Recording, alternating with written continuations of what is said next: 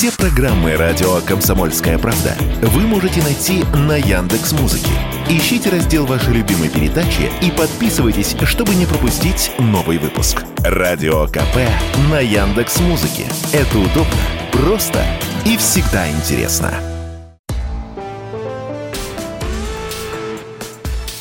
По сути дела, Николай Стариков. Микрофон Владимир Варсобин и, да, Николай Стариков. 17 марта истекает срок действия зерновой сделки, а это значит, что а, что снова идут разговоры, что она не будет продлена. И, в общем-то, такие сигналы сейчас идут из Кремля. Николай, как вы думаете, какое будущее вот этого договора? Ну, я хотел бы напомнить, что такое зерновая сделка. Это когда зерно с территории украинского государства э, всевозможными путями, в основном морским, попадает в Турцию и через Турцию дальше идет в Европу. Это первое. С другой стороны, э, суда, которые вывозят это зерно, они точно так же приходят в Турцию, там они должны и досматриваются некой комиссией, которая состоит из российских и турецких представителей, после чего эти суда должны быть пустыми, отправляются в Одессу, где загружаются зерном. Вот как бы э, суть этого. Турция э, увеличивает свою значимость, получает зерно для дальнейшей перепродажи. ООН отчитывается, что оно помогает голодающим, потому что почему-то получается, что только если украинское зерно не будет выведено, все умрут с голоду. Э, как нам рассказывают западные газеты, свиньи в Испании получают корм, потому что именно это украинское зерно отправляется туда на корм свиньям, что вызывает массу вопросов не только у нас с вами, но и у европейских граждан. А вот то, что должно происходить для России, оно, судя по информации, которую наши же дипломаты и политики озвучивают, это не происходит. Я напомню вам, условия зерновой сделки, помимо того, что мы сказали, это снятие всех барьеров на доступ российского зерна на мировой рынок. И этого не происходит. Есть статистика, что зерна больше стали вывозить с территории России. Да? Но не все барьеры, не все проблемы решены, мягко, если сказать. Это первое. Второе.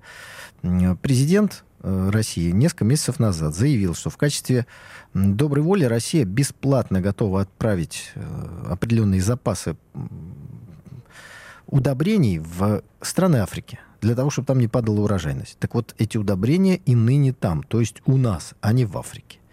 То есть мы свою часть выполняем, нам опять э, чинят препоны и обманывают. Из этого возникает вопрос, будет ли продлена э, зерновая сделка. Мой прогноз будет. Почему? Объясню почему. Это не почему? Ну, э, Владимир, если вы найдете стройную логику в поступках э, европейских политиков, в действиях Соединенных Штатов Америки и вообще в событиях ну, там, десяти последних лет, особенно пяти, я с удовольствием... Это Россия это решает, будет сделка или нет. Я спрашиваю, почему будет и в чем логика Объясню. тогда э, логика Москвы? Потому что сегодня сотрудничество с Турцией, возможность использовать Турцию как окно в мир, не только, конечно, в туристическом или логистическом смысле, но и в экономическом, и в геополитическом и так далее, важнее оказывается, чем те невыполненные обязательства, которые надо заставлять партнеров выполнять, но даже если они их выполняют не на 100%, все равно хорошие отношения с Турцией и возможности, которые эти хорошие отношения открывают, для нас важнее. Мне кажется, что другой причины продления зерновой э, сделки мы с вами не найдем, особенно на фоне того, что, э, собственно говоря, выполнение или процент выполнения, или качество выполнения условий этой зерновой сделки со стороны Запада ну, критикуется нашими политиками. Поэтому хотелось бы жестче. Я еще раз хочу сказать, это не моя личная точка зрения, что ее надо продлевать. А мне кажется, что так произойдет. Полноты же информации, что Россия получает от Турции, как все это происходит. Ну, собственно говоря, мы с вами до сих пор не имеем. Поэтому мой прогноз, сделка будет продлена. Вот теперь, мне кажется, вы можете уже задать свой вопрос, если он у вас возник. Да, Николай, но не, скажем, не искусственная ли это отговорка? Просто есть еще одно э, ну, объяснение тому, что ну, вот эти проклятые красные линии, да, которые Запад переходит, в общем-то, уже их особо не замечая. И здесь у Москвы есть возможность уже поставить эту красную линию вот так, чтобы ее не перешли и, в общем-то, и, в общем-то, сорвать весь этот зерновой поток, который идет с Украины. Но и тут Вот какая-то Турция, почему Турция? Скажите, пожалуйста, а нет на самом деле э, не ответ ли на этот вопрос очень простой, что торпедировать и накрывать ракетами корабли, которые ведут, везут зерно, Россия не готова ни в военном, ни в внешнеполитическом смысле этого слова. То есть, по сути, их, по, по сути, Москву поставили перед выбором, и Москва снова уступила. Ну, здесь нужно понять, каковы наши цели.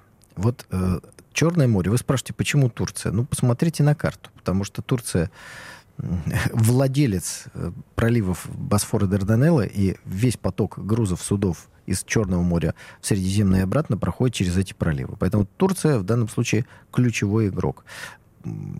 Россия на протяжении веков пыталась взять под контроль эти проливы, так сказать, не мытьем, так не по разным причинам это не получилось. Последний раз это не получилось, потому что в феврале произошел предательский государственный переворот, в феврале 1917 года.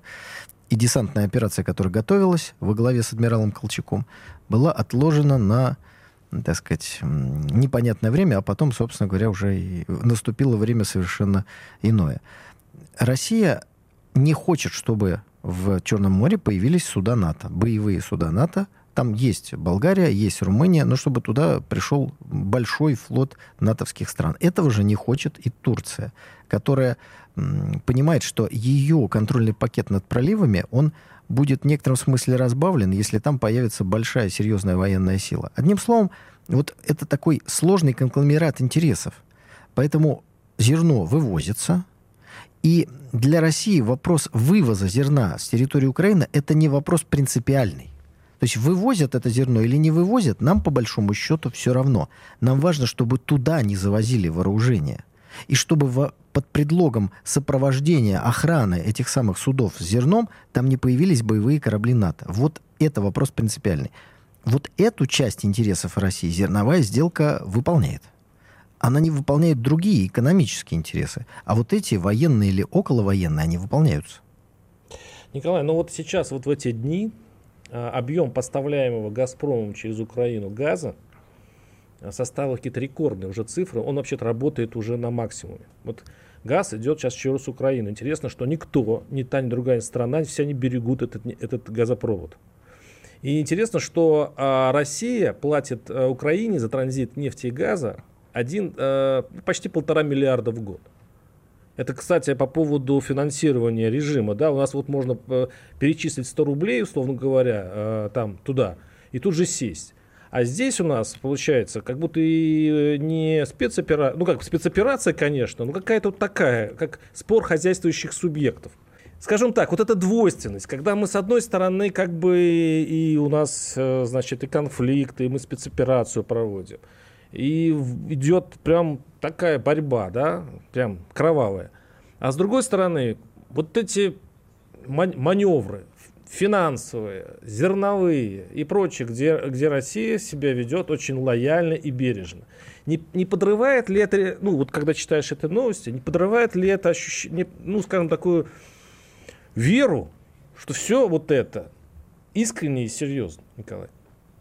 Ну, когда-то спрашивали, в чем разница между войной и специальной военной операцией, кроме юридического вот, объявления войны. Ну вот, видите, в рамках специальной военной операции, оказывается, можно, собственно говоря, торговать с тем, кого вы собираетесь денацифицировать, э, демилитаризовать, через да. чью территорию вы транзитируете газ э, и, значит, нефть каким-то другим странам. Скажу честно, была бы моя воля, я бы перекрыл бы газ через территорию Украины разорвал бы все торговые связи, потому что не только нам с вами непонятно, но подавляющему большинству наших граждан непонятно, как можно продолжать торговать с теми, кого мы называем совершенно справедливо нацистским режимом и кого мы хотим ли, э, лишить военной силы. Ну, вот это непонятно. Единственное, что могу тоже справедливости ради, как человек справедливости сказать, что те деньги, которые я бы никогда не платил бы украинскому режиму, сейчас никакой роли для украинского режима не играют. Потому что его буквально заваливают деньгами американцы и европейцы. И этот миллиард, он вообще никакой роли не играет. Тогда Но в этом случае бы они подорвали... Я считаю, не надо. А тогда бы они подорвали этот газопровод. Но они тоже его хранят. Бережно хранят. Значит, этот источник денег тоже важен. Вообще, конечно, мы когда-нибудь лет, наверное, через 5-10 узнаем, что на самом деле творилось на этой кухне. Но то, что какая-то кухня есть, это очевидно, Николай. Ну, во всякой квартире есть кухня. Это, это только в 20-е Не, еще годы в Советском общая- Союзе. Да, общая кухня есть в- в без- общежитии. Без, кухни строить. Ну да. Кухни, конечно, есть. Но я думаю, что через 5-10 лет мы этого не узнаем. Мы это узнаем лет через 50, если узнаем вообще когда-нибудь. Потому что уж больно ситуация пикантная, уж больно ситуация необычная. А, Но, кстати, знаете, что э, она напоминает в истории? Мы же с вами когда-то удивлялись, когда читали о сотрудничестве Соединенных Штатов Америки, которые во Второй мировой войне продавали гитлеровскому режиму там что-то, в том числе там горючие материалы. У немцев э, были проблемы с топливом. Будучи, Американцы будучи уже воевали. во время войны, то есть уже Ну, будучи да, участником да, войны, да, да. Буд- уже вступив в войну, кстати, Соединенные Штаты вступили в войну, когда Гитлер объявил им войну, да, это не они Гитлеру, а Гитлером объявил Мгм. войну, справедливости ради. И дальше они уже воевали. Ну, конечно, э, уровень э, потерь и борьбы американцев с э, гитлеровской Германией ни в какое сравнение с вкладом Советского Союза быть не может. Но все-таки американцы воевали. И вот в этот момент, когда они воевали, бомбили немецкие войска, атаковали, высаживались в Нормандии, они продавали Гитлеру горючее. Это надо проверить. Это вот очень интересно. Не то, что я вам не доверяю, Николай, но мне стало интересно, я обязательно Ну, почитаю. доверьте, проверьте. Я, да. по- я Поэтому- почитаю литературу на, по этому поводу, научную. Научную, Николай. Ладно, мы прервемся через пару минут и вернемся к вам снова. Александр Коц. Один из лучших военных корреспондентов не только в России, но и во всем мире. Он работал репортером во многих горячих точках. Чечня, Южная Осетия, Косово, Афганистан, Ливия, Сирия, Египет, Ирак, Украина. Каждый четверг в 7 часов вечера по московскому времени слушай на радио «Комсомольская правда» программу «КОЦ. Аналитика с именем». По сути дела, Николай Стариков. Да, у микрофона Владимир Варсобин. Продолжаем нашу беседу с Николаем Стариковым. Э, И сейчас у нас тема Великий и хитроумный Познер, который все-таки выразил свою точку зрения по поводу СВО и то, что сейчас происходит, э, будучи, конечно, за границей. Э, Николай, вот мне очень важно его, сейчас просто его слова уже обросли разными мнениями, но тут важно их воспроизвести точно. Николай, пожалуйста. И что вы об Да, этом вот, думаете, э, конечно? Я открыл эту цитату. э, Увидев эту новость, мне стало интересно, что же там произошло. Ну, дело такое. На годовщину начала специальной военной операции, значит, Владимир Познер принял участие в онлайн-конференции одного из университетов. И там высказал свою точку зрения, которая, кстати, хочу сказать, э, такая вот не нашим, не вашим, что называется. Узнаю, но- Владимир Владимирович. Но, да, но есть там некие странные вещи, которые мне хотелось бы про, про- прочитать и э, рассказать о них до того, как вот дадим цитату, о которой, собственно говоря, речь и пошла. Вот цитирую, значит. Ну, э, Познер рассказывает о том, что Путин поддерживается в России, что большинство населения его поддерживает. Перед этим он говорит, сейчас даже процитирую, значит, интеллектуальное сообщество, конец цитаты, э, в большинстве своем настроено против Путина. Ну, видимо, это он себя имеет в виду и, так сказать, кучку либералов. Ну, традиционно, да, вот это. А дальше рассказывают, что большинство народа на стороне Путина, они поддерживают народ за, несмотря на то, что есть потери. И дальше ну, вот такую цитату, значит, э, э, они, то бишь простые люди, граждане, говорят, когда гибнет кто-то из близких, они говорят, что это цена, которую нужно заплатить за защиту своей родины. И это звучит странно, потому что Россия никогда не подвергалась физическому нападению со стороны Украины или кого-нибудь еще. Конец цитаты. Вот это все сказал Познер. Слушайте, ну, я немножко так удивился. Э, Вот первое. А Познер забыл 2008 год. Атака на российских миротворцев в Южной Осетии, их убийство. То есть убийство российского миротворца, солдата, это не атака Это со стороны Грузии. гру- грузинские войска. Ну, атака. Ну, так как можно говорить, что никто на Россию не нападал? Дальше. В Южной Осетии граждане России мирные, их убивали. Это не атака?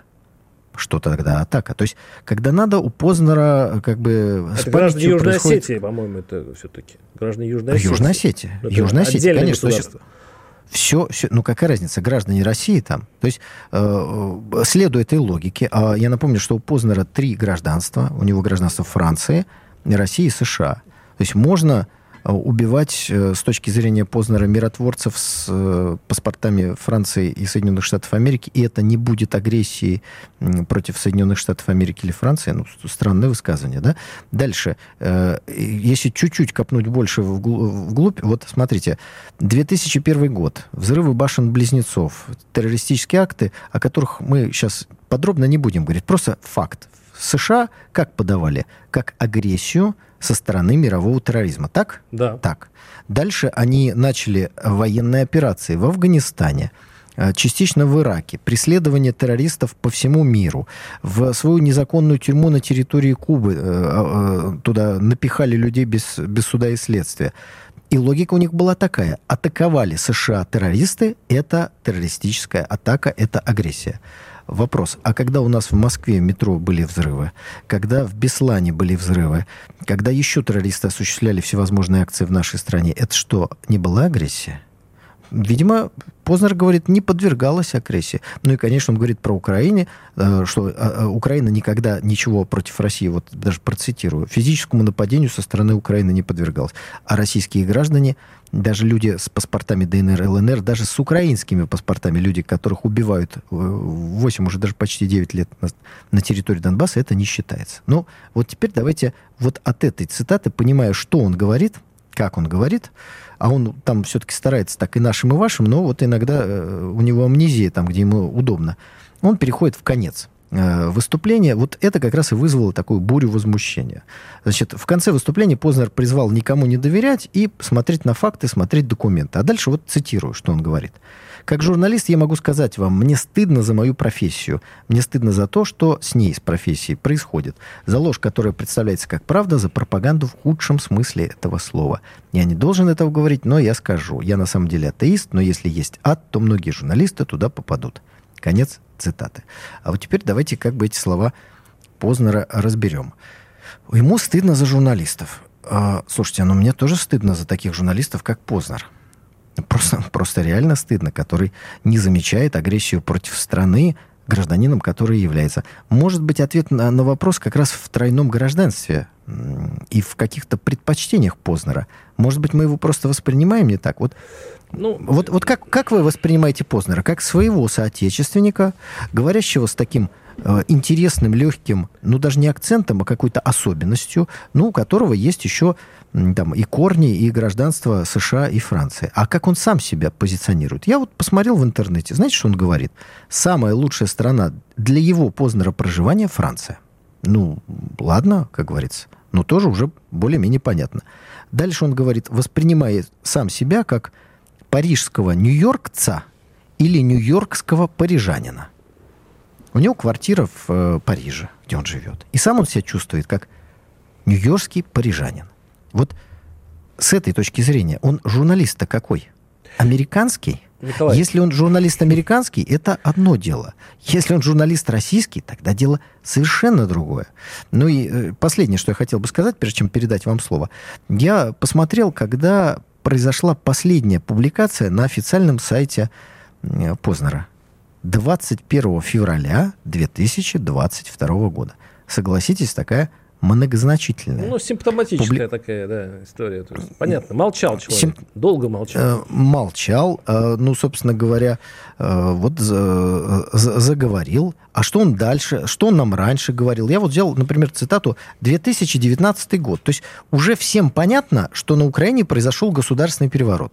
Ну, Познер умный человек, безусловно умный, очень умный человек. Уж в какой-то слепоте и глухоте, необразованности мы его точно не можем подозревать. И вот в 2019 году ясно, что в 2014 году был переворот, что на Донбассе убивают людей, все ясно. Что вот он нам пишет. Э, значит, 22 апреля 2019 года. Все-таки нужно признать, что на Украине, в смысле того, как прошли эти выборы президента, это Зеленского выбрали, который сейчас заливает кровью Украину, что там есть демократия.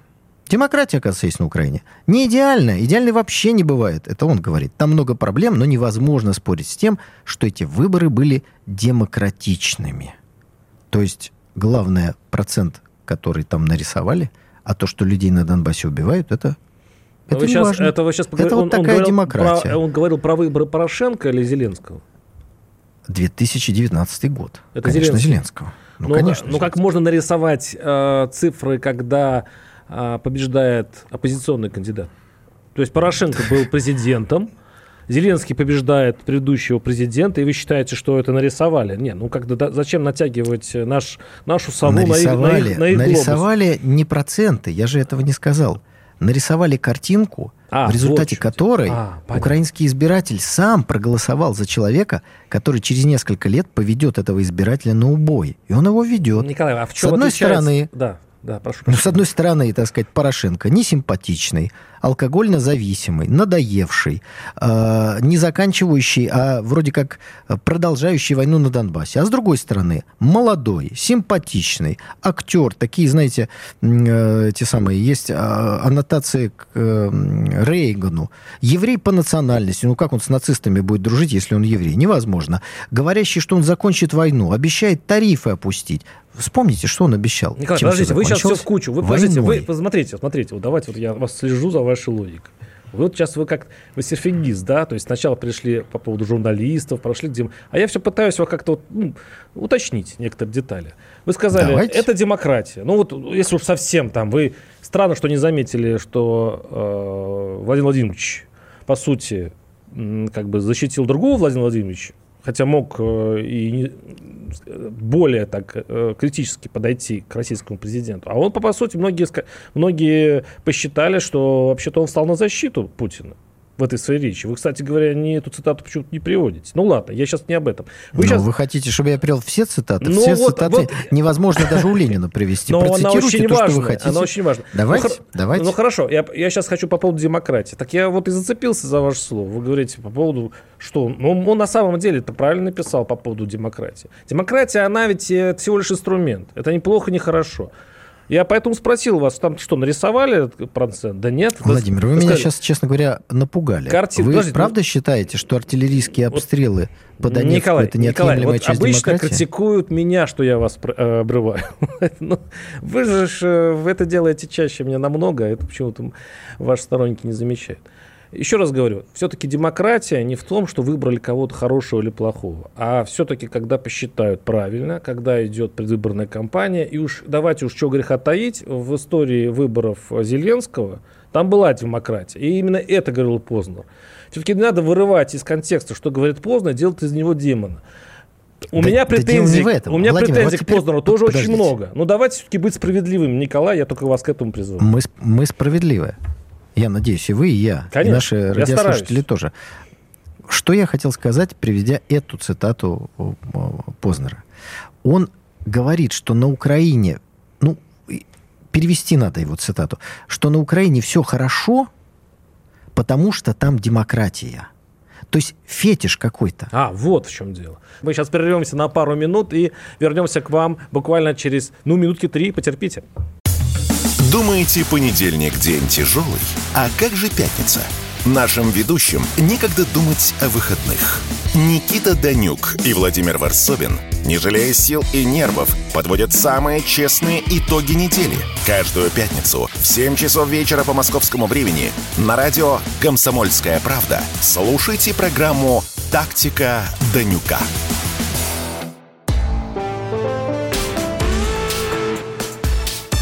Сути дела, Николай Стариков.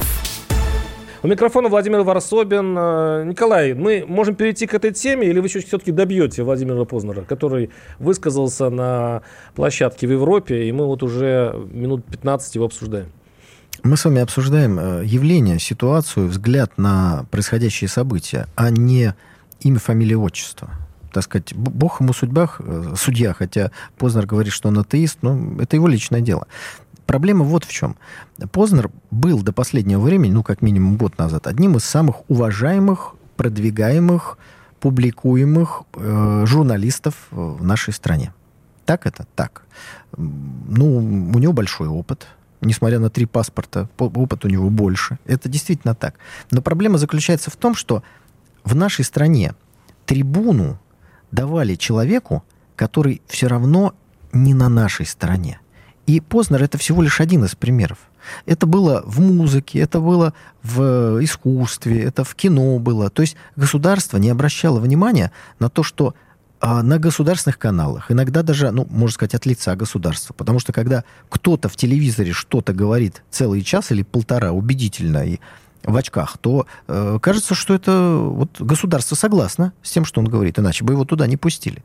А в итоге, когда пробил час, когда э, нужно было поддержать государство, армию, народ, когда произошли судьбоносные события, значительная часть вот этих деятелей, она либо в кусты, либо в интернет, либо в Израиль, либо еще куда-то. Вот в чем проблема. Когда в погоне за рейтингами, за сбором рекламных денег, еще чем-то, просмотрами в интернете, слово дают тем и накачивают авторитетом тех, кто выступает против нас – и это делаем мы. Вот Николай, в чем проблема. Вы сейчас описываете ситуацию, как будто у нас до февраля прошлого года была какая-то война. У нас не, не было никаких э, боевых действий, ничего у нас не было до Подождите, до, а 2008 февраля. год опять вы Но забыли, что ли? Мы жили, э, мы жили тогда в спокойное мирное время, и в, э, на телевидении, о котором вы говорите, выступали разные люди с разными точками зрения. И, и когда вы говорите о государстве, а как о чем-то таким, вы знаете, однородном, то это не так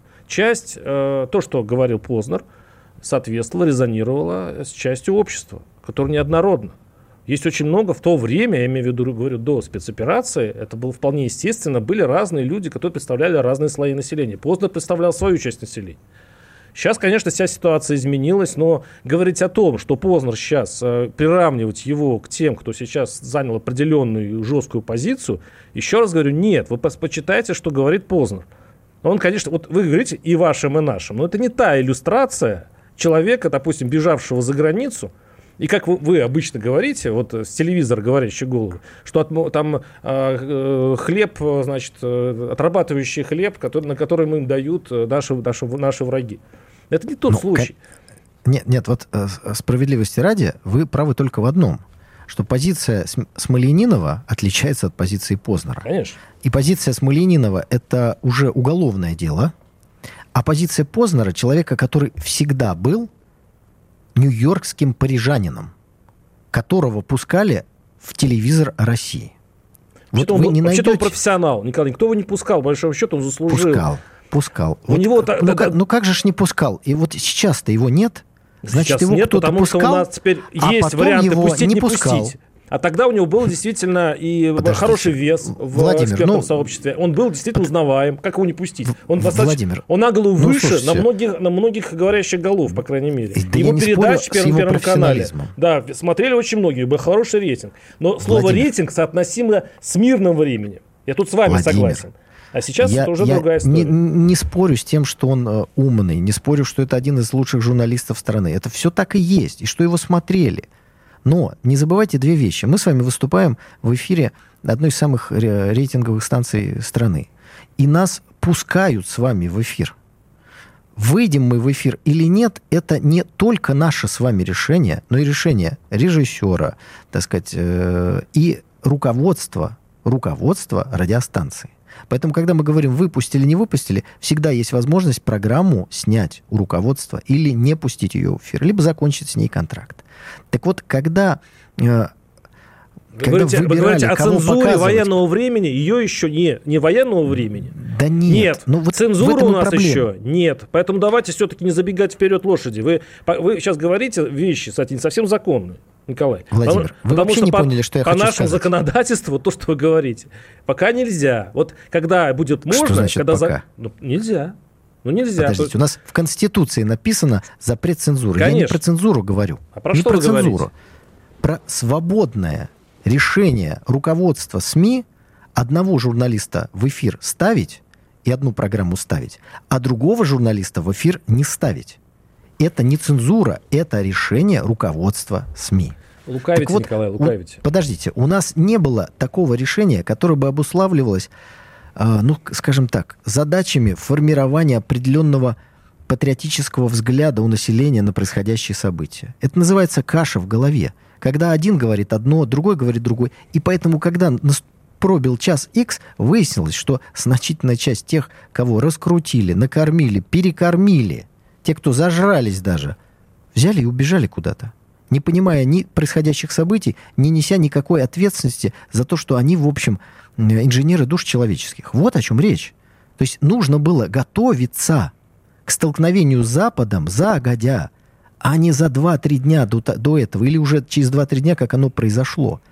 То есть Познер должен был с его взглядом на мир перестать выходить в эфир года два назад. И не потому, что он сказал что-то плохое, а просто потому, что он не на нашей стороне. Интересно. Потому что столкновение неизбежное, но он не на нашей стороне. Не, не, все тебе Должен понятно, был появиться Николай. другой сейчас, Познер, другой. Вы сейчас очень ярко высказали свою позицию. Вот. Все, давайте вот Николай, перейдем. У нас, у нас не хватит на следующую тему, если мы ее совсем не будем игнорировать. Да? Ну, мы не будем игнорировать поставки оружия от Болгарии от наших э, бывших братушек, да, когда э, на миллиард э, долларов через третьи страны оружие было поставлено Украину, поэтому что что вы об этом думаете? И э, вообще говоря, вот эта поставка вооружений, э, очень многие, вот я езжу по стране, и вот, вот обычные люди спрашивают, а как вообще это возможно? Почему э, там, не бомбим мосты, почему не срываем поставки, почему вообще это происходит. Вот если посмотреть э, на то, что там публикуется в Европе, то вот эти эшелоны идут, порты забиты танками и так далее. Николай, вот что с этим делать? Ну, мы с вами сейчас обсуждали зерновую сделку, поэтому я очень рассчитываю, что порты украинские точно не забиты танками. Танки приплывают в Польшу, и оттуда, э, насколько мы с вами понимаем, на поездах и э, частично автотранспортом доставляются туда на территорию Украины. Вопрос, почему не уничтожаются возможности доставки на территорию Украины? Это я имею в виду какие-то мосты, перегоны там и так далее. Ответа на этот вопрос нет. Его нет. Никто на этот вопрос нам до сих пор не ответил, и я присоединяюсь к вашему вопросу. Я недавно был на 23 февраля в Луганской Народной Республике. Главный вопрос, который задавали неоднократно на встречах с общественностью, именно этот.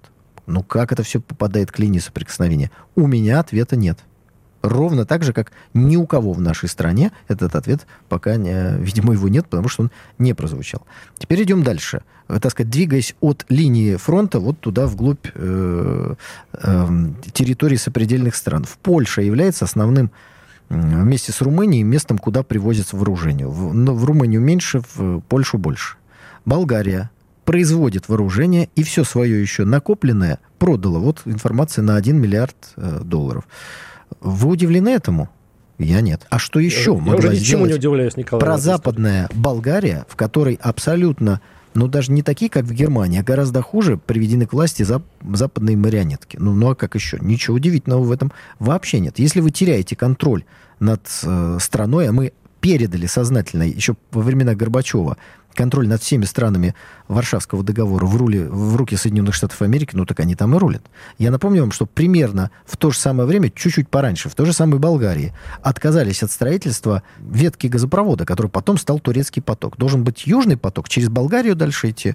Все, сначала согласовали, все нормально, потом американцы стукнули кулаком по столу, и тогдашний премьер-министр Болгарии, не помню, как его зовут, да и неважно, собственно говоря, все, расторг контракт, и уже тогда Россия пошла договариваться с Турцией. И Турция, надо сказать, ну, свои обязательства в этом смысле выполнила. Э, э, были бы миллиарды за прокачку газа в бюджет Болгарии. Нет, ничего им не надо. Поэтому, когда американцы к ним приходят и говорят, продайте нам оружие, конечно, они продают. Но здесь э, не возмущаться надо, а делать из этого выводы. Болгария сегодня это недружественная России государство. Люди там, ру русофилы, это так. А государство недружественное. И в этом, к сожалению, тоже ничего нового нет для нашей истории. Напомню, Болгария была создана по итогам русско-турецкой войны. Но буквально через несколько лет путем, так сказать, э, привода к власти э, немецкой династии правящей, Болгарию переориентировали на Германию. И в Первой мировой войне, собственно говоря, уже Германия воевала против России. То есть люди были русофильские, власти были германофильские. Соответственно, Болгария воевала на стороне не нашей. Но она воевала не на русском фронте, потому что было понятно, что болгарские части прямо вот со знаменами оркестром перейдут на сторону русских. Они воевали с сербами. Николай, давайте все-таки побудем, ну, просто хорошими, добрыми мужиками, которые поздравят наш прекрасный слабый пол. Дорогие наши женщины, мы вас очень любим, ценим, без вас не мыслим своей жизни, и поэтому с прекрасным женским днем вас. Да, с праздником, дорогие, дорогие наши. До свидания. По сути дела, Николай Стариков.